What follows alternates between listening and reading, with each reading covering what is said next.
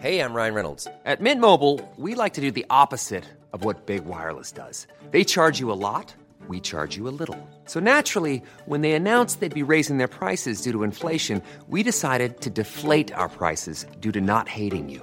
That's right. We're cutting the price of Mint Unlimited from $30 a month to just $15 a month. Give it a try at mintmobile.com slash switch. $45 upfront for three months plus taxes and fees. Promo rate for new customers for limited time. Unlimited more than 40 gigabytes per month. Slows. Full terms at mintmobile.com. L'heure des Pro 2, c'est également le vend- le vendredi. Je suis ravi de vous retrouver jusqu'à 21h avec mes invités pour euh, discuter de tout ce qui fait l'actualité. Mais à 20h pile, d'abord, on salue Jeanne Cancard pour l'actualité. L'enquête sur l'utilisation du logiciel d'espionnage Pegasus qui avait provoqué un scandale international confié à un juge d'instruction en France. Le parquet de Paris avait ouvert en juillet 2021 une enquête sur l'espionnage de journalistes français, notamment via l'infiltration de téléphones par le logiciel pour le compte de l'État marocain, ce qu'il conteste toujours. Un mineur a été mis en examen pour l'agression de Raquel Garrido. Il est soupçonné de lui avoir pulvérisé du gaz lacrymogène durant la campagne de l'entre-deux tours des législatives. Une vidéo postée sur Twitter par la députée montrait un jeune homme courant vers la voiture de la candidate de la NUPES à l'intérieur de laquelle il vidait une bombe lacrymogène avant de prendre la fuite. Sampaoli à l'Olympique de Marseille, c'est déjà fini. Un peu moins de 18 mois après son arrivée, l'aventure prend fin aujourd'hui. L'entraîneur a annoncé aujourd'hui la séparation avec le, cœur- avec le club d'un commun accord sur fond de divergence à propos du mercato. Et autour de la table de l'heure des Pro 2 ce soir, Najwa Laïté, bonsoir, Bonsoir, à vous, avocate, vice-présidente de territoire de progrès. Elisabeth Lévy, comme tous les vendredis également, directrice de la rédaction de Causeur. Bonsoir, chère Elisabeth. Bonsoir, Patrick Roger, directeur général Bonsoir. de Radio. Bonsoir, Kevin Bostuet. Bonsoir Julien. Professeur d'histoire géo, c'est bientôt la quille. Ah oui, et Bon, ça fait plaisir. Mais vous allez partir en vacances avec un petit masque. Je vous, je vous préviens, cher Kevin, puisque les voyants de l'épidémie de Covid-19 repassent au rouge en France. Plus de 130 000 nouveaux cas sur la seule journée d'hier. Une question qui plane au-dessus de nos têtes. Le gouvernement va-t-il ressortir les mesures sanitaires prises lors des précédents pics? Dans l'immédiat, euh, le gouvernement, l'exécutif, donc s'en tient à de simples conseils face à cette septième vague qui accélère. Justement, comment les Français réagissent à l'heure des premiers départs en vacances? Direction la gare Montparnasse, tout de suite. Avant d'en discuter en plateau, bonsoir cher Augustin Donadieu, vous êtes avec euh, Nicolas Vinclair pour, euh, pour CNews. Les premiers vacanciers débarquent en gare Montparnasse, donc les, euh, les Français prennent-ils leurs précautions? Eh ben Julien, pas tellement, pas beaucoup de monde ici en tout cas aujourd'hui pour ce premier week-end de départ en vacances n'a pris de précautions. Peu de personnes sont munies d'un masque. Regardez d'ailleurs, on va vous le montrer avec Nicolas Vinclair, cette entrée de la gare Montparnasse, d'où sortent et d'où entrent ces euh, voyageurs. Très peu euh, sont euh, munis euh, d'un masque, alors même que le PDG euh, de la SNCF, Jean-Pierre euh, Farandou, les a invités à vivement recommander le port du masque à la fois sur les quais et dans les trains. Même chose pour les salariés euh, de la SNCF qui, eux, pour le coup, euh, le portent euh, beaucoup plus assidûment. Je vous propose d'écouter la réaction des voyageurs au, Nicolo- au micro pardon, de Nicolas Vinclair. C'était tout à l'heure. Ils nous font part un petit peu de leurs impressions par rapport à ce Covid qui prend de l'ampleur en France. Il me semble que le Covid commence à revenir, donc euh, je préfère euh, le porter dans le transport en commun, oui. Je suis aide-soignante et j'ai pas envie de revivre ce qu'on a vécu en 2020. Donc euh, voilà. Toujours, euh, voilà, je suis libéré du masque, je le porte pas, mais euh, si demain on doit les remettre dans les transports, euh, je, les rem- je le reporterai euh, forcément. euh. Alors aujourd'hui, je le porte plus. Euh, à partir du moment où ça a été euh, accepté qu'on ne le porte plus, je m'étais dit non, je vais le garder. Puis en fait, finalement, je choisis la facilité et on finit par plus du tout le porter. C'est recommandé, mais il y en a eu marre pendant tant de mois de, de l'avoir porté. Donc euh, maintenant qu'on est libéré, on profite. Si c'était à nouveau obligatoire, oui, on le porterait, mais c'est vrai que maintenant euh, qu'on est un peu libéré, on l'enlève facilement. Demain, je dois participer à une réunion de famille et donc je veux me préserver, même si c'est pas trop tard. Voilà, donc euh, déjà je viens d'une grande ra- assemblée, là je vais dans une réunion de famille, donc je porterai le masque dans le mais là, voilà.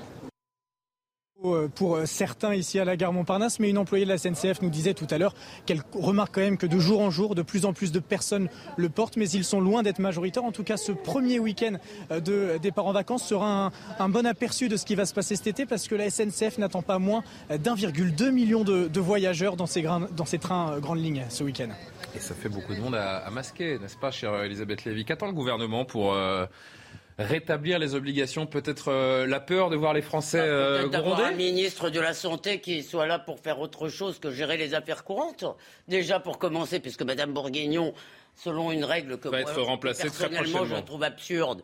Mais oui. On en reparlera. Alors, on a un dossier remaniement tout à l'heure, mais euh, On en gardez-la a pour déjà tout à l'heure. parlé, mais bon, bref, selon cette règle, euh, elle va partir. Bon, par ailleurs, moi, ce que j'entends, mais je ne crois pas, j'ai un peu de mal à les croire sur parole, surtout, je dois dire, ce que j'entends, c'est maintenant, nous allons faire confiance à la responsabilité des gens. Par exemple, je vais vous le dire, moi qui suis vraiment, je déteste les masques, et je, quand- même quand il était obligatoire dans la rue, je ne l'ai jamais porté. Parce que je C'est une refuse- rebelle. non, je refuse de- de- d'appliquer une règle idiote, c'est vrai. Euh, en revanche, en revanche, dans un train bondé, si c'est obligatoire, si j'ai à côté de moi des gens un peu âgés ou euh, des gens que ça peut euh, effrayer, parce que Mais encore une fois, c'est une question de bon sens. Et, voilà, et au dans stade un- où nous dans en un sommes. train bondé ou dans le métro, si vous voulez, je veux pas faire peur aux gens, oui. euh, de fait. Donc, euh, mais, mais, mais Patrick vous a apporté un cadeau que je vais lui piquer.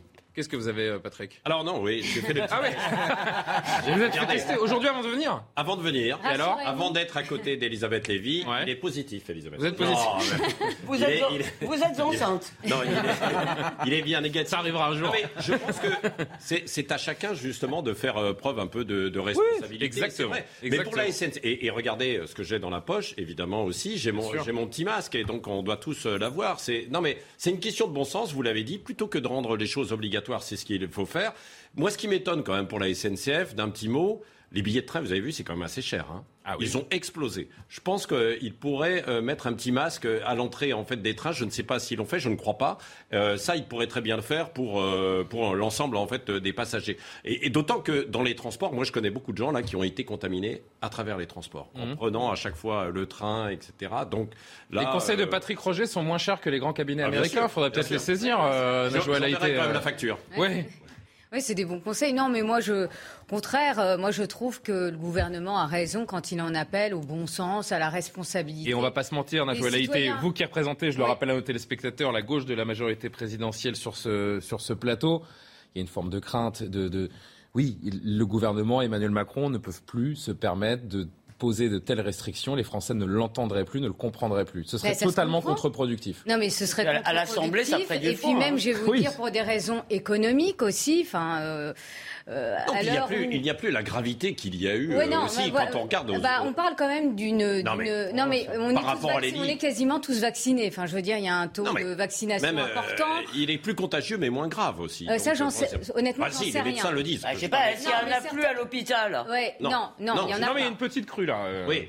On oui. parle, certains parlent quand 900, même, en fait. certains parlent quand même d'une septième si on a le vague. tableau de bord, On euh. parle de 60 000 contaminés euh, par jour, c'est quand même. Ah, mais là, on est à 133 000 là, hein, sur la Ah journée ouais. d'hier. On est Ah entre bah, 130 vous voyez, et 150 j'ai- sur les derniers jours. Tiens, aujourd'hui 125, ça a baissé de 8 000. Et vous croyez qu'on va nous donner ces chiffres tout le temps pendant des années. Si vous les cherchez, vous les aurez. Je veux bien Najwa. terminer mes propos. Pardon, Najwa, allez-y. Vous avez aussi la Fédération des hôpitaux publics qui euh, estime qu'il faut rendre obligatoire le masque dans les transports publics. Mais attendez, je dis pas que. Il y a encore des enfermistes, euh, Ah, mais c'était ouais. pas contre vous quand il y a ils disaient encore ça y est, des- ça des y gens est, qui vous avez les, En même temps. pour la Il y a- ramener. il y a Ils sont de moins en moins nombreux, les Voilà. enfermistes, quand même. hein. Et il y a encore, en effet, des médecins euh, qui tirent la, la sonnette d'alarme.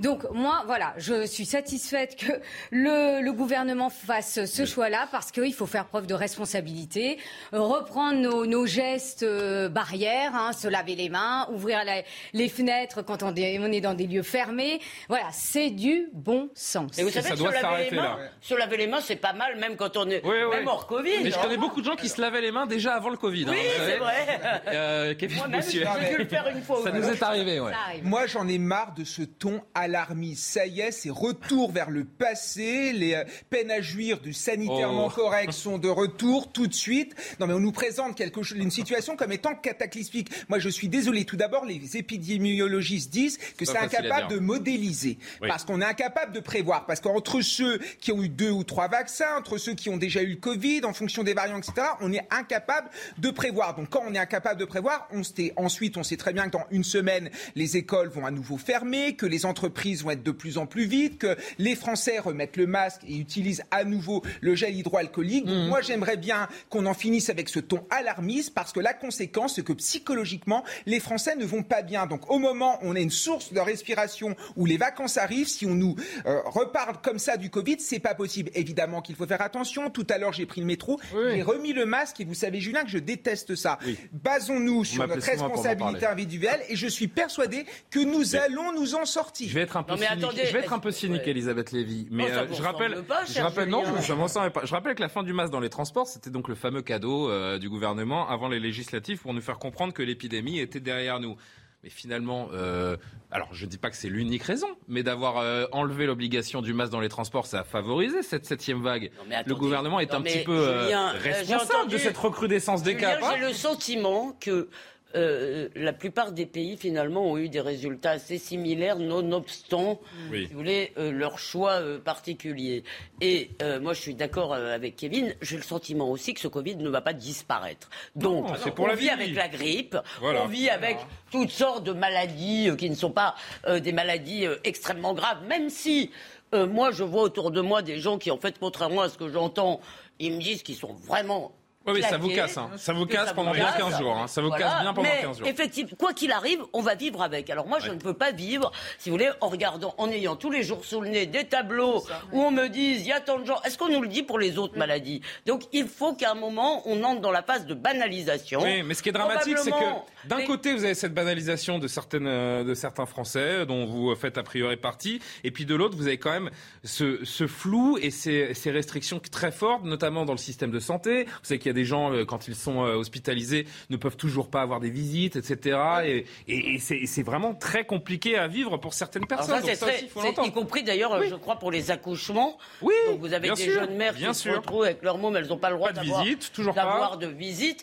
Ça, euh, écoutez, je ne sais pas comment ça se passe. Je comprends pas, en fait. hôpital- Je comprends pas parce qu'il suffit d'avoir un masque, que de faire attention, C'est qu'à un moment, un moment, on ne peut pas deux vivre dernières comme de si c'était une situation exceptionnelle. Patrick Roger et Najwa Laïté pour conclure. Il n'y a pas quelque chose qui vous a choqué mercredi à l'Assemblée nationale? Euh, Rappelez-moi ça. Mais personne n'avait de masque. Alors, personne n'avait de masque, ça c'était la première chose. Et la deuxième chose surtout, alors qu'on doit nous montrer les exemples et qu'on nous a dit surtout, on ne se serre pas la main. Ah oui, bah Louis Boyard a Mais n'ont l'exemple. Oui, Louis Bayard le fait. Mais non, mais moi j'ai vu tous les députés, je leur ai dit, mais écoutez, mais pourquoi vous vous êtes serré la main? Est-ce que c'était vraiment utile Ah, c'est de vrai. se serrer la main et de se faire la bise? Ah oui, mais là, on va pas faire l'émission non, là-dessus non plus. Mais non, mais ils n'avaient pas du gel. Non, mais à un moment donné, il faut être sérieux deux secondes. Eux-mêmes, beaucoup de politiques Faites ce que je dis, pas ce que je fais. prendre On la connaît. des précautions. Ils sont devant des millions de Français, ils se serrent la main. en avez permanence. raison. Il n'y avait pas de gel. Alors, Euh, moi, je vais vous moi, je répondre. voudrais bien, moi, je voudrais bien qu'il y ait en fait une épidémie à l'Assemblée nationale Oh. de grosse fièvre pour montrer. Mais non, mais c'est vrai. est-ce que je peux vous À un répondre moment donné, mais Ah, non, il faut savoir. Non, mais je suis pas du tout Ce sera mercredi pour le vote de confiance. Mercredi pour le vote de confiance sur l'épidémie. Il y aura que les députés Renaissance. d'accord avec vous. Bah, Laissez-moi vous dire pourquoi. Parce que d'abord, si on avait vu nos députés avec des masques, alors là, je me serais dit non, mais là, on est chez les cinglés. Je suis désolé. C'est quand même le moindre qu'on voit le visage des pas mis des repré- masques. Non, mais se serrer la main, si vous voulez. Excusez-moi, c'est plus important. De toute façon, à mon avis, si vous voulez, il va y avoir un nombre X de gens qui vont l'attraper. C'est bien triste. Ah oui, mais- Et qui l'ont déjà se serrer la main, c'est un geste qui, pour moi, est très important. Ça fait partie de la convivialité euh, importante. C'est un geste humain. D'ailleurs, on a beaucoup commenté la non-poignée de main du jeune euh, Oui, mais c'était. Boyard. Mais bien sûr. Non, mais c'était un oui, mais geste. si on l'a commenté, c'est parce que pour nous, la poignée de main, c'est se reconnaître. Non, c'est surtout parce qu'on lui a tendu la main et qu'il a, Et qu'il a mis un vent, comme on poignée dit de main, chez c'est se reconnaître comme faisant partie de, surtout de la hein. même Euh, humanité, de la même communauté. Conclusion. Et c'est très important. Conclusion, on a beaucoup de thèmes à aborder. On va aborder justement Non, mais- la politique non, dans mais 5 moi, minutes, dans je 2 rejoins minutes. les propos d'Elisabeth Lévy quand elle dit bah, les pays qui ont fait le choix du zéro Covid, excusez-moi, on est, enfin, les, Ah bah, on a vu comment ça s'est passé, hein. Exactement, plutôt négatifs puisque la Chine, euh, il y a eu une recrudescence Mais de le Covid. Japon, vous rigolez pas, le Japon, la Nouvelle-Zélande. Euh, bah non, enfin, je veux dire, enfin, le la Nouvelle-Zélande a rouvert. euh, de victimes et. Ils Mais ont mais été, ils ont été paralysés, mais ils n'ont pas eu en fait d'au- d'aussi graves problèmes que Ah nous. bah, moi j'ai Non. entendu le non mais moi j'ai entendu le contraire je en Australie également donc, euh, Bon. donc voilà donc soyons responsables et vivons avec. Voilà, juste. Mais- mais euh, je suis d'accord. je voudrais un dernier, une, une dernière info euh, dans le volet santé avant de parler euh, politique. On va retrouver Jeanne Cancard dans une minute. Avant, Euh, sachez juste que l'OMS a appelé aujourd'hui à une action urgente contre la variole du singe en Europe. Elle est de retour Ah face au triplement des cas observés depuis deux semaines sur le continent. Selon les données de l'agence, euh, l'Europe compte désormais plus de 4500 cas confirmés en laboratoire. En France, 500 cas ont été confirmés euh, au 30 juin 2022, principalement en Ile-de-France, Auvergne-Rhône-Alpes, Occitanie, selon Santé publique France. C'est quoi l'action urgente? Il y a un vaccin? A- Bah, c'est de faire en sorte euh, de, de faire attention. Je sais pas ce que c'est. Ouais, piégé. Euh, on, a, on avait une petite infographie de l'OMS, je crois, euh, Ah, avec super. Benjamin. Non, parce que justement, ils expliquent, euh, je crois, ce qu'ils veulent. On va me répondre ou pas en, en régie Si vous voyez un singe, Si, les pays européens. euh, regardez, regardez, je l'ai. Les pays européens doivent augmenter leurs efforts dans les prochaines semaines et mois pour éviter que la variole du singe ne s'installe dans une zone géographique plus grande. Une action urgente et coordonnée est impérative si nous voulons changer de cap dans la course contre la diffusion de cette maladie. Voilà. Bon, ça en dit pas plus. Allez, 20, euh, 20h15 quasiment. Jeanne Cancard pour l'actualité. À Kiev, les écoles vont rouvrir en septembre pour la première fois depuis le début de l'invasion russe le 24 février dernier. Les environs des bâtiments seront inspectés pour garantir la sécurité des élèves et les abris anti-aériens dans les écoles seront approvisionnés en eau et médicaments. En France, à l'hôpital, plus de 10% des 460 maternités sont actuellement en fermeture partielle. Faute de soignants, les professionnels sont contraints de réduire la voilure en supprimant des consultations et en fermant des lits. Des chiffres sans doute inférieurs à la réalité puisque sur le total des maternités en France, seuls 122 ont répondu à l'enquête menée par syndicats et associations. Et c'est le Belge Yves Lampert qui remporte la première étape du Tour de France. Il endosse ainsi le maillot jaune grâce à sa victoire de la course contre la montre dans les rues de Copenhague. Tadej Pogacar, le double tenant du titre, lui décroche la troisième place de l'étape. La grande boucle qui est de retour. c'est le Tour de France, ça se passe à Copenhague et en plus c'est un Belge qui remporte la première bah, étape. déjà les Belges ils sont très très bons en cyclisme si vous vous renseignez un Ah, petit mais peu. expliquez-moi pourquoi Et le ensuite, Tour de France se passe à Copenhague. Parce que le Tour de France. Alors je vais vous expliquer un truc, chère Elisabeth. Déjà le Tour de France, euh, c'est magnifique. C'est un des trois événements les plus suivis sur la planète à la télévision. C'est le dernier événement sportif gratuit dans notre pays. Vous allez au bord des routes, vous passez la journée et c'est formidable. Et pourquoi est-ce que le départ est à Copenhague? Ben Parce que vous avez tous les ans des villes qui sont candidates, parce que c'est un événement qui rayonne dans le monde entier et dans le vu de, dans, dans, dans l'espoir et le, le besoin de se diffuser au plus grand nombre, eh bien on va. Mais ce euh, qui à est marrant, c'est qu'il y a des villes en France qui le refusent. Le oui, enfin c'est Oui. rare. hein. C'est les verts écologie, les verts. ouais. Non, mais oui, bien il y a sûr. des questions, il y a des questions d'argent. le magot. Il y a des Bien questions- sûr. Il y a des questions d'argent, ça coûte Ça très coûte cher. très cher Très de- cher. d'être ville haute du Tour de France. Et, donc, quand Et vous avez une grande capitale besoin- européenne comme a ça. besoin d'argent et il va chercher cette main dans un pays Exactement. qui est, euh, je crois, le, le pays où il y a le plus, plus grand nombre De cyclistes en fait en, en Europe, quoi, Bien le, sûr. le Danemark. Quoi. Le Danemark, les Pays-Bas. La Hollande. Non, mais c'est oui, avec plus la grand. Hollande, mais. Enfin, Bon. des deux. Allez, on va revenir en France si vous le voulez bien. On connaîtra lundi ou mardi le nouveau gouvernement d'Elisabeth Borne après le désaveu des législatives. La première ministre a retrouvé le chef de l'État aujourd'hui pour faire le point après plusieurs jours de consultation avec les responsables des partis d'opposition. À quoi s'attendre? Élodie Huchard nous en dit quelques mots. Le président de la République est de retour sur le territoire national. Il peut donc s'occuper du remaniement parce que c'est bien lui, évidemment, qui est aux affaires. Un membre de son gouvernement nous disait, je le cite, il reste la pièce maîtresse, il va être à la manœuvre. On le voit, il est très offensif, d'autant plus que la première ministre est affaiblie. Alors l'option la plus probable en termes de calendrier, ce serait un nouveau gouvernement lundi, mardi les passations de pouvoir et puis mercredi, Conseil des ministres, puis le gouvernement assistera au discours de politique générale. Option numéro 2, attendre ce fameux discours. Parce que si Elisabeth Borne veut engager un vote de confiance, elle a tout intérêt à s'assurer un maximum de votes au sein de l'Assemblée nationale et donc à ne pas faire sortir des députés lors de ce remaniement. De toute façon, ce remaniement est obligatoire pour plusieurs raisons. D'abord, il y a quatre ministres à remplacer, trois parce qu'elles ont perdu aux élections législatives. C'est le cas de Brigitte Bourguignon, Amélie de Montchalin, Justine Bénin. Et puis, Yael Braun-Pivet est devenue présidente de l'Assemblée nationale. Il faut donc la remplacer. Autre chose, on sait aussi qu'il y a un certain nombre de portefeuilles qui ne sont plus attribués. Par exemple, on peut citer le logement, la ville ou bien encore les transports. Et puis, évidemment, il y a deux cas plus particuliers euh, à régler. Ce sont euh, celui de Damien Abad et de Chrysoula Zakharopoulou. Ils ont été euh, visés par une plainte. Vont-ils sortir du gouvernement, ce qui créerait un précédent La présomption d'innocence sera-t-elle respectée comme ça a été le cas jusqu'à maintenant? Et donc, le président de la République pourrait les conserver à leur poste. Tout autant de questions qu'Elisabeth Borne a aussi tenté de trancher toute cette semaine avec les présidents des groupes parlementaires. Réponse donc a priori en début de semaine. Entre les ministres défaits aux législatives, ceux qui font désordre, l'équipe euh, douloureusement mise en place le 20 mai dernier doit déjà être remaniée. Il va pas falloir se louper, Patrick Roger. Oui, euh, c'est un casting euh, relativement important puisqu'on a déjà dit que ce- le premier casting avait été un peu loupé. Ah, c'est moins qu'on puisse dire. Euh, voilà, en tout cas, euh, si on en juge par les résultats ensuite aux législatives, puisque Emmanuel Macron voulait. euh, Regardez ceux qui sont sûrs déjà, celles, puisque ce sont Ouais. quatre femmes, celles qui sont sûres d'être remplacées, celles qui ont été battues aux législatives, Brigitte Bourguignon, Amélie Ouais. Michalin et Justine Bénin, et Yael Braun-Pivet, puisqu'elle était ministre des Outre-mer, mais elle a remporté la présidence de l'Assemblée nationale, donc quitte également son poste. Il y a quatre ministres sûrs et certains qui seront remplacés. La question que tout le monde se pose, évidemment, c'est celle de Damien Abad et de Chrysoula Zakharopoulou, qui sont deux cas que l'on va dire euh, problématiques c'est pas les mêmes. Bah, c'est-à-dire oui, en termes d'image pour le, en termes d'image pour Damien Abad, euh, sinon ça restera et ça c'est extrêmement complexe à, à, gérer. Alors en même temps, euh, le sortir de ce gouvernement, c'est euh, directement l'accuser euh, totalement, quoi, et le,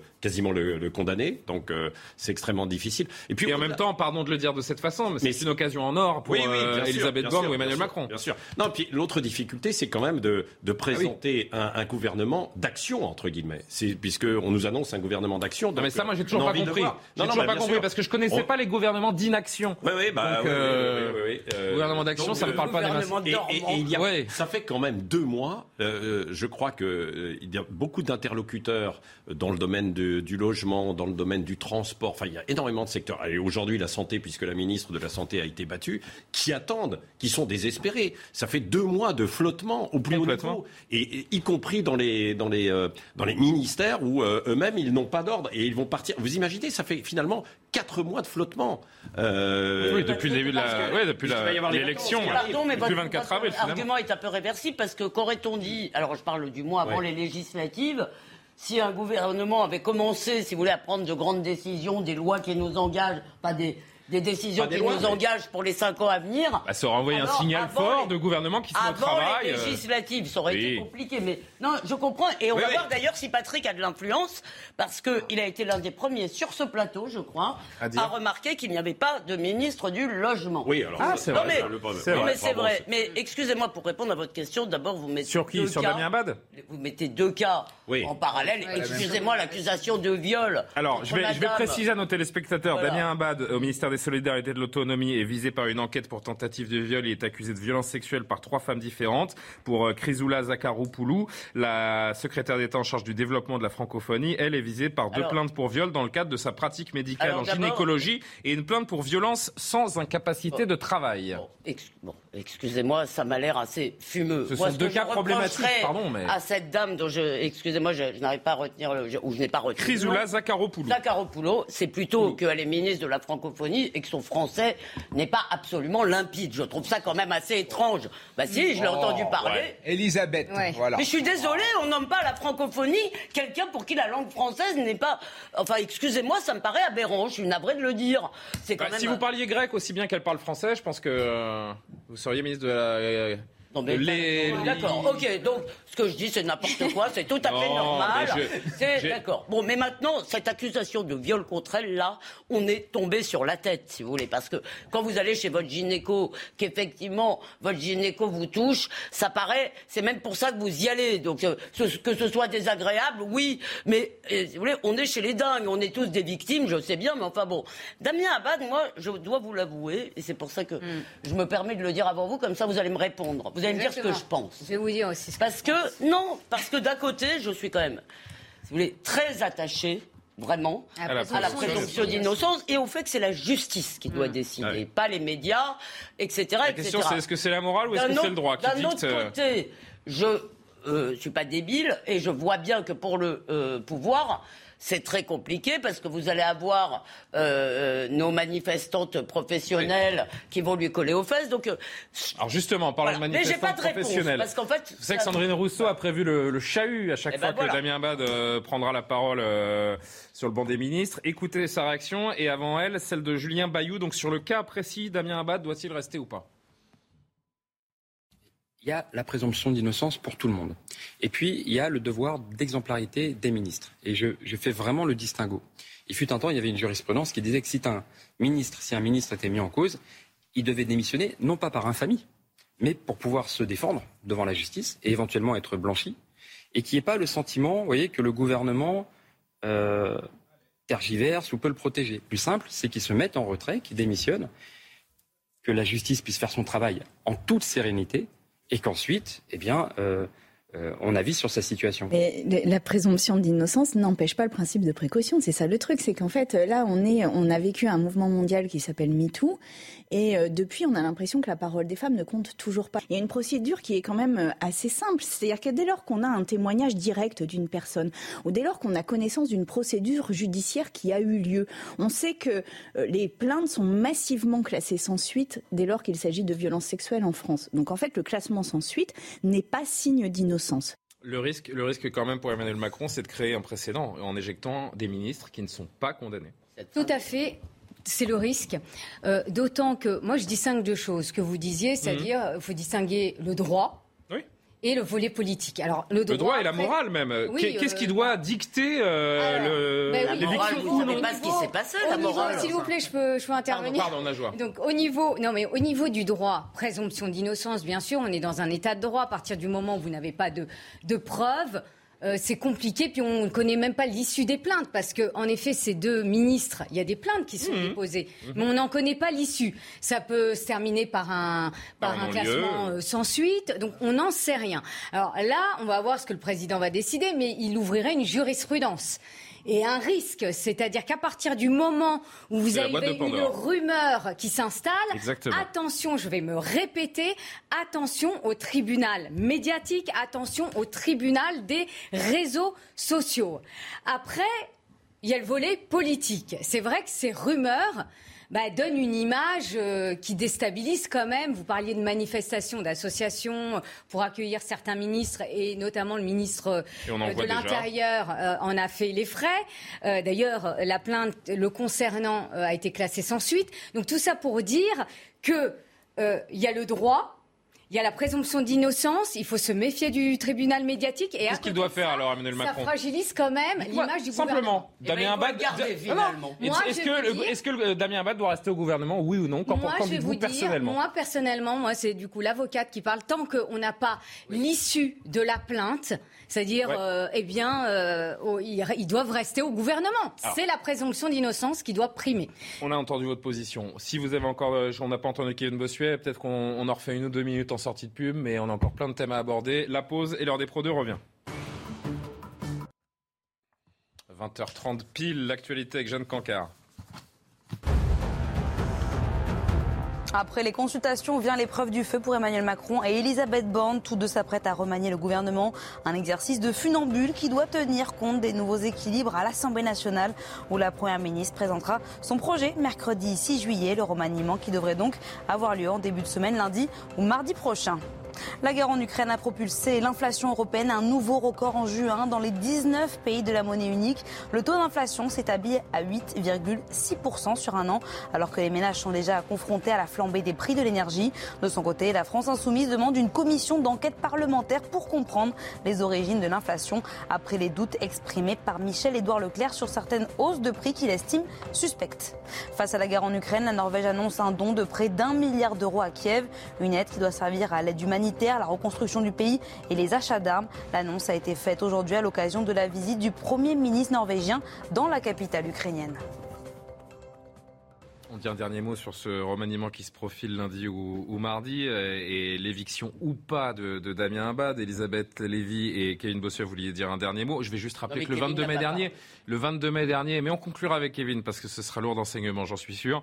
Le 22 mai dernier, Elisabeth Borne qui euh, a dit qu'en cas de nouveaux éléments, elle tirerait les conséquences. Elle s'est un peu mise toute seule en difficulté euh, en fait parce qu'il n'est pas mis en examen, mais il y a de nouveaux éléments. Alors, finalement, elle n'a pas trop le choix. J'étais hésitante au début et je voulais dire que j'avais été convaincu à la fois par l'argumentation limpide de Najwa, mais aussi par l'argumentation de Sandrine Rousseau, parce qu'en fait, c'est terrifiant.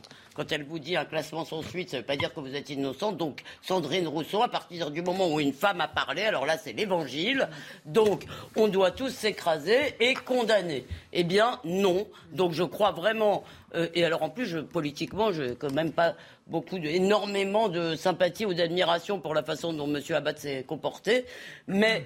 Euh, ça, peut pour la ça peut devenir une arme politique terrible, mm. sinon, si vous voulez, euh, si on commence à céder. Donc il ne faut pas céder. Je rejoins le camp de la fermeté. Donc pour Najwa El et Elisabeth Léville ah doit rester au gouvernement. Pour vous, Kevin Bossuet, Damien Abad doit-il rester au gouvernement? Oui.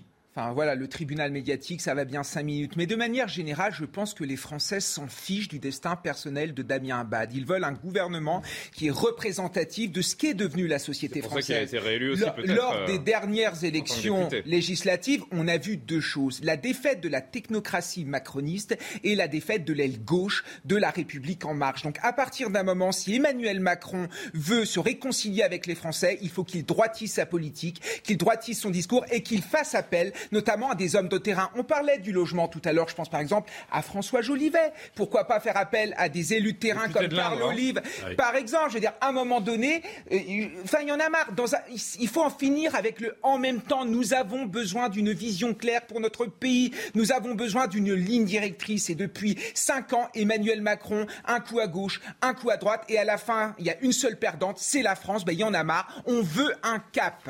Mais encore Remarquez, faut-il savoir, bah tiens, je vous avais dit que ce serait bien. Je vous avais dit que ce serait bien. Il a été très drôle Tiens, dans son revenons. intervention Emmanuel Macron quand il nous a dit, ça c'était la blague du siècle, quand il a dit Vous m'avez élu le 24 avril sur un projet clair. Ah oui, ça. Toute la France a éclaté de rire. Bah, surtout vous, euh, Elisabeth. Non, On non, moi aussi, à vous aussi. Bon, Euh, retour rapidement sur l'élection d'Éric Coquerel hier à la très convoitée présidence de la commission des finances de l'Assemblée. Éric Coquerel, c'est un profil qui divise. Jordan Bardella, président du RN, était ce matin l'invité de Laurence Ferrari. Il dénonce l'idéologie du nouveau président de cette commission des finances. Écoutez.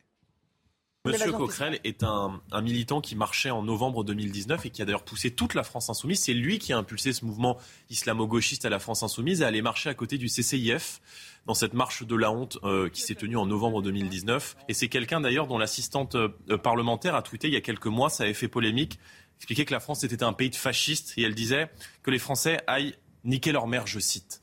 Donc euh, euh, l'idéologie de la France insoumise est une idéologie dangereuse. Euh, je crois qu'ils veulent faire de l'Assemblée nationale une ZAD, et on le voit d'ailleurs avec le comportement qu'ils ont. Euh, Patrick Roger, cette euh, idéologie dénoncée par Jordan Bardella, elle peut vraiment avoir un, un impact sur la façon de gérer la commission des finances? Bah, euh, Au-delà de l'idéologie, ce- ce- c'est probablement le, le spectacle qu'on risque d'avoir, quoi, avec euh, des obstructions, des, des coups de théâtre en permanence à l'Assemblée nationale. Alors, vous allez me dire, c'est ce qui se passe un peu dans la société. Il est préférable peut-être de voir ça sur les bancs de l'Assemblée nationale que dans la rue, parce que sinon, on dit qu'on pourrait avoir le chaos dans la rue. Beaucoup prédisent une sorte de délitement et d'effondrement en fait du parti. Et de, il y en a qui, qui ont une vision euh, très pessimiste. En fait, je recevais moi Henri Guénaud euh, ce matin. Alors Henri Guénaud, il n'est pas connu pour être un optimiste euh, du matin au soir, mais tout de même, il, euh, évidemment, il, il a quand même un discours de réalité. Et, et là, ce qu'il craint à travers ça, au-delà donc de l'idéologie de- d'Éric Coquerel, c'est qu'on aille en permanence dans, dans un spectacle en fait de coups, de- d'obstruction, d'arrêt, et donc et, et la France. Mais Coquerel a voulu rassurer. Il a dit euh, je, je ne mènerai pas une chasse aux sorcières. oui, euh, mais, oui, mais alors ça, c'est la- le discours de façade, quoi. Et il a mis une cravate. Et puis il n'est pas tout seul à la commission des finances non plus. Il n'est pas tout seul à la commission des finances. Il y a des garde-fous. euh, ça peut pas être tout et n'importe quoi non plus. mais c'est vrai qu'on dit. Alors, il faut, il faut savoir. Parce qu'on peut entendre la posture du RN qui est déçu de ne pas avoir mis Jean-Philippe Tanguy, mais on peut aussi être dans le réalisme et se dire bon, il y a quand même des garde-fous dans cette commission des finances, ça vrai, va pas être le grand n'importe quoi à tout va. euh. Non, moi, ce qui m'a scandalisé en tant comme de droite, puisque je suis de droite. Ah. C'est la lâcheté de la droite c'est qui la a lâcheté permis- véritablement des républicains. Si les républicains Ouais, ouais. sont incapables de faire la différence entre un type qui se situe entre Robespierre et Trotsky et de l'autre côté un Jean-Philippe Tanguy qui est un gaulliste authentique, qui est un vrai républicain, qui a des connaissances en matière de finance, je trouve que cette droite n'a plus lieu d'être. Cette droite est en train de mourir parce que c'est devenu une droite honteuse, une droite qui n'a plus de valeur. Moi, j'en ai marre de ce parti, les républicains, qui n'est que finalement de la soumission à Emmanuel Macron. Et encore, quand ils, Ils se ont sont tirés le- une balle dans le pied hier. quand euh, ils ouais, ont le poids politique d'imposer des choses à Emmanuel Macron, ils refusent même d'y aller. La droite est morte parce que cette droite est une droite qui refuse de se dire de droite. Quant à Éric Coquerel, mais il faut voir qui est cet individu. Cet individu qui a participé à la marche contre l'islamophobie aux côtés d'associations islamistes, qui est un pro-palestinien féru, un type qui finalement qui a la haine des riches, qui a la haine des entreprises, qui a la haine de l'argent, qui a soutenu les sans-papiers quand ils étaient dans la cathédrale de Saint-Denis. Ben moi, ce n'est pas l'idée que je me fais de la République, et je pense que Éric Coquerel n'a pas grand-chose de républicain, du moins par rapport à ma conception de la République. ce qu'on s'appelle être habillé pour l'hiver. Ouais. Euh, sur la première partie de la réponse de Kevin Bossuet et cette euh, trahison entre guillemets de, de LR selon vous, euh, c'est un petit peu le ton euh, abordé par euh, Sébastien Chenu également aujourd'hui. Écoutez-le et Elisabeth bien sûr, je reviens vers vous. Moi, je pense que c'est politiquement un signal euh, très dangereux qu'a envoyé euh, LR à ses électeurs, disant qu'ils préfèrent faire élire Éric Coquerel à la tête de la présidence de la commission des finances. Et on a vu une majorité qui n'a pas voulu, euh, avec une espèce de passivité, qui n'a pas voulu s'en mêler, laissant encore Éric Coquerel, c'est-à-dire trahissant l'esprit de ce règlement. Non, mais ça veut dire qu'en fait, ils ont préféré tout trahir, les LR, leurs électeurs en particulier, euh, la majorité, l'esprit du règlement euh, de l'Assemblée nationale, et faire élire euh, Éric Coquerel. Elisabeth Oui, non, je suis absolument. C'est de la lâcheté de la droite qui s'étient une balle dans le pied ce qui est très, je ne sais même pas qu'ils soient, ils sont pas soumis, euh, en l'occurrence à Emmanuel Macron, parce qu'Emmanuel Macron est aussi soumis à cet absurde chantage. C'est-à-dire que moi, je crois que si on regarde les faits, vous voulez, aujourd'hui, le RN est un parti parfaitement républicain qui s'est euh, comporté de façon extrêmement républicaine dans les premiers jours de l'Assemblée. Ils n'ont pas voulu faire de faire les flambards. Ils sont arrivés en costume cravate. Ils ont dit qu'ils respectaient les institutions. Ils les respectent. Marine Le Pen a rappelé ne ferait pas de barrage Il y a effectivement un parti qui conteste en permanence euh, la République, les institutions de la République. J'ajoute quand même, vous avez parlé de, vous avez dit qu'il était pro-palestinien. Il a quand même soutenu, il soutient, il demande la libération de Georges Ibrahim Abdallah, qui est un terroriste condamné en France. Euh, donc, si vous voulez, tout ça, effectivement, ce qui me frappe, j'ai lu l'édito du Monde en diagonale tout à l'heure, et ils en sont encore là. C'est-à-dire qu'on nous fait encore le cinéma du Front républicain contre le méchant Rassemblement national. Mmh. Je me dispute avec mes amis de gauche là-dessus, parce que je leur dis, mais vous avez des amis de gauche, vous? Bien sûr. Eh ben. mais, oh, pourquoi j'aurais je, je vous taquine, Elisabeth. par exemple. Mais j'ai pas que des amis qui pensent comme moi, heureusement. Mais ne vous arrêtez pas là-dessus. Parce que je, suis pas de gauche, justement. C'est parce que je suis pas de gauche que j'ai pas que des amis qui pensent comme moi. Voilà. Donc, euh, non, mais ce qui me frappe, si vous voulez, c'est qu'il y a une espèce de ritournelle qui, ne, qui, est à vide, qui marche à vide. On nous explique que d'un côté, il faut faire barrage à un parti sans nous dire pourquoi, et le monde qui donne des leçons de maintien, mais qui ne trouve pas que, euh, si vous voulez, les, insoumis soient eux infréquentables. D'ailleurs, ils ne le sont pas tous. Et moi, ils ont été élus, ils ont été élus. Bah, c'est de l'antifascisme de ça. a été. Juste pour conclure et pour être très euh, non non pour être très exhaustif autour de ce qui plane et ce qui se dit autour d'Éric Coquerel, euh, élection entachée par des rumeurs sur son comportement avec les femmes. Le comité contre les violences sexuelles de la France insoumise et c'est pour ça qu'on en parle parce que la France insoumise a réagi officiellement et monté au créneau hier soir pour défendre le député. L'instance assure n'avoir jamais reçu de signalement à son sujet. On parle donc exclusivement de rumeurs à ce stade. Najoël Haïté, un dernier dernier mot sur Eric Coquerel bah, Moi, je vais plutôt rebondir sur ce que. Parce que j'ai tout dit oui, hein, sur la présomption d'innocence, je ne vais pas y revenir. Non, non mais il s'agit pas de vous faire. Euh, oui, non, mais par contre, euh, concernant les propos de Sandrine Rousseau, je, trouve qu'elle a, euh, elle a une réponse à géométrie variable hein, ah, concernant les agressions sexuelles possibles ou, les, ou les violences sexuelles. Ça, ça, dépend en effet de la personne de, qui est touchée, qui est visée. et qui est visée. Non, moi je rebondis rapidement sur ce que vient de dire Kevin Bossuet et Elisabeth Lévy, qui sont extrêmement sévères avec la droite. Moi, je serais extrêmement sévère avec le Parti socialiste. Pourquoi? Parce que le Parti socialiste, excusez-moi, avait une candidate de qualité, Valérie Rabault. Euh, et, il aurait dû la soutenir. Il aurait dû se mettre derrière elle. Oui, mais il ne pouvait pas. Bah, oui, bah si. Non, mais techniquement. Non, non, moi je suis. Non, non mais techniquement, il n'avait pas la majorité. Oui, bah, oui, Parce que techniquement, non, mais techniquement, on accuse assez vite. Alors bon, le PS aurait pu la soutenir, mais sauf qu'il n'avait pas suffisamment de membres à la commission. Donc il hmm. ne pouvait pas. Non, ça se jouait entre Eric Coquerel et Jean-Philippe Tanguy. Oui, sauf mais que, à la raison quand même, notamment par rapport à ces rumeurs. Ils ont essayé de rappeler à la raison. Sauf que ils se sont mis à genoux devant LFI il y a un mois. Pourquoi est-ce que maintenant ils montreraient les muscles Pardon, mais sauf que la responsabilité. Je regrette leur soumission. Ah, ils ont acté leur soumission. Vous avez raison. Sauf que maintenant ils ont été élus, ils pourraient très bien. Bah oui, ils ne le font pas. Je peux dire un mot. Et vraiment le dernier. Sauf que techniquement, Emmanuel Macron, là, pour le coup, et Renaissance a bien joué. Mmh. Parce que le choix politique, euh, Renaissance n'était pas obligé de s'abstenir. Oui, mais c'était la tradition. Mais non, mais, c'est une tradition, mais c'est une tradition.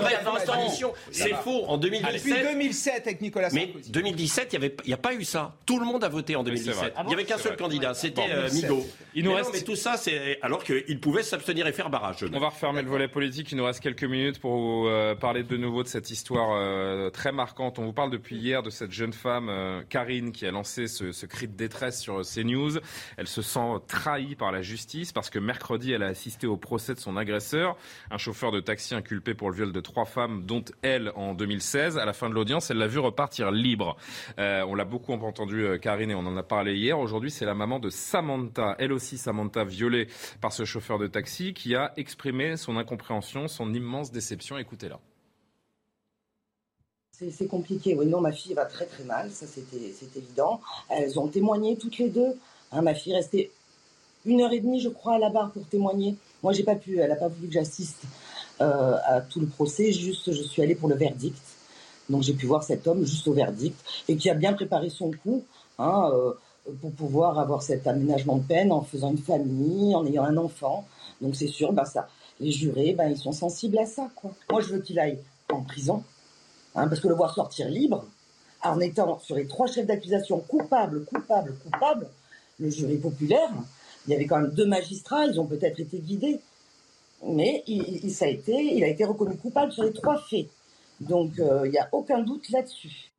Je rappelle que cet homme est donc condamné pour viol, agression sexuelle sur trois femmes à six ans de prison, dont deux fermes. Mais au jeu des aménagements de peine, il est ressorti libre de la cour d'assises sous les yeux euh, de ses euh, victimes. C'est insupportable pour elle et on l'entend tout à fait, euh, Kevin. Mais c'est insupportable. C'est même, je vais peut-être un peu être caricatural, mais c'est même un permis de violer. Parce qu'aujourd'hui, quand on viole quelqu'un, finalement, on fait très peu de prison. Enfin, j'ai l'impression que notre justice en France est toujours du côté des coupables et presque jamais du côté des victimes. Le but de la justice, c'est de protéger évidemment l'ensemble des citoyens et les buts de la justice, c'est de permettre aux victimes, en effet, de se reconnaître dans une décision, avoir le sentiment finalement que justice a été faite. Évidemment qu'on n'en est pas là. Et j'aimerais rappeler aussi que la justice est financée par les Français et rendue au nom du peuple français. Et à partir du moment où les Français ont le sentiment finalement que cette justice ne rend pas des peines à la hauteur, c'est l'ensemble de notre société qui s'écroule et du pacte républicain qui s'écroule.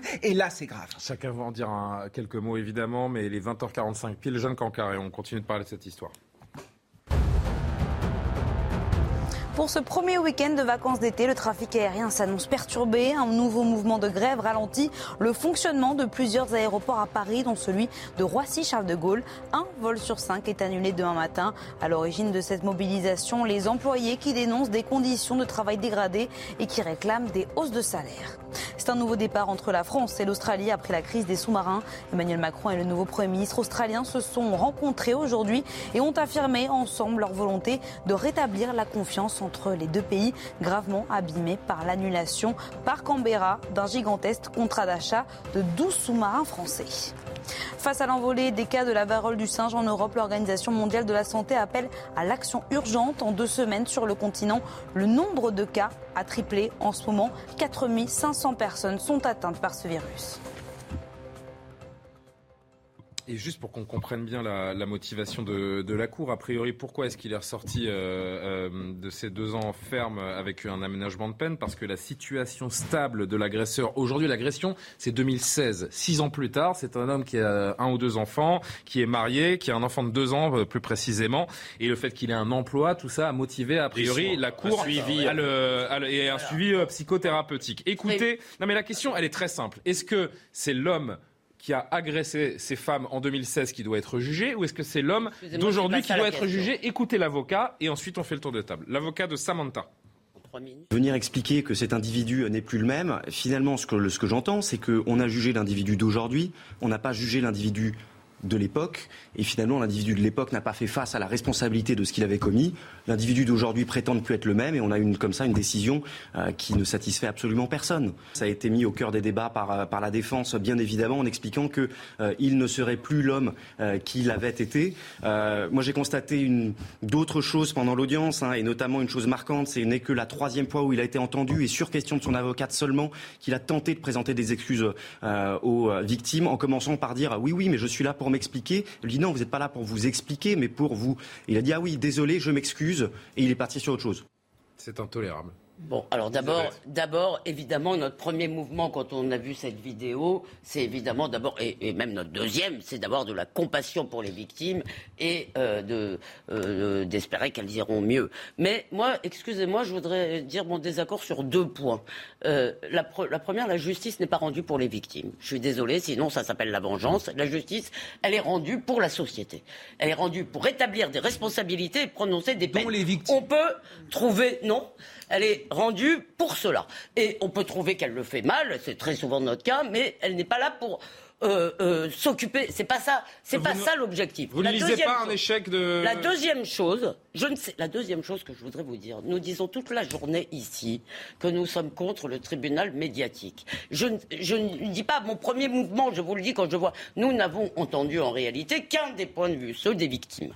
Et Évidemment qu'on les croit, que... mais simplement un procès c'est contradictoire. C'est quand même très compliqué de justifier comment cet homme a Mais pu être remis en liberté. Je vous dis franchement, j'entends. que- Non mais Non, c'est mais tout à fait intelligible. Vous me demandez mon avis, je vous fait- le donne. Excusez-moi, Oui. là, vous- là vous êtes en train de me donner le vôtre que j'ai compris. Mais je vais finir, je, je sais qu'il faut aller vite. Je vous Ouais, dis mais- simplement, on n'a pas les tenants, les aboutissants, nous n'avons pas assisté au procès. Et donc, je, je, je suis comme vous, ému et triste pour elle. Voilà.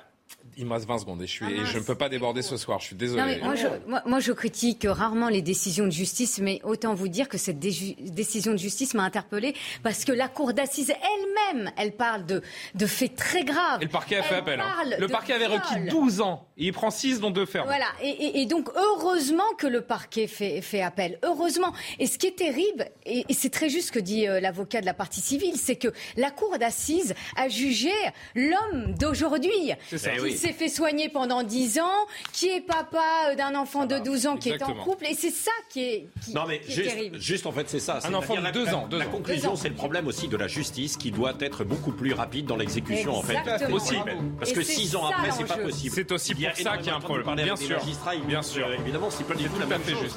Bon, je regrette qu'on n'ait pas si plus de temps. euh, euh, Non, mais Bah, la joie m'a convaincu sur un point, c'est la discordance entre le. Vous avez entendu la musique Il est reconnu coupable. C'est terminé. Et, le- et la peine. Vous pouvez débrancher, euh, Patrick. Si vous pouvez juste, il y a un petit interrupteur derrière. Vous êtes vitesse. Merci à Benjamin Hano, Corentin Brieux ont préparé cette émission. Très bon week-end sur les antennes de CNews. Soir Info euh, arrive avec euh, Samis Faxi dans quelques minutes. Samis Faxi qu'on qu'on embrasse fort. Tiens, à tout à l'heure.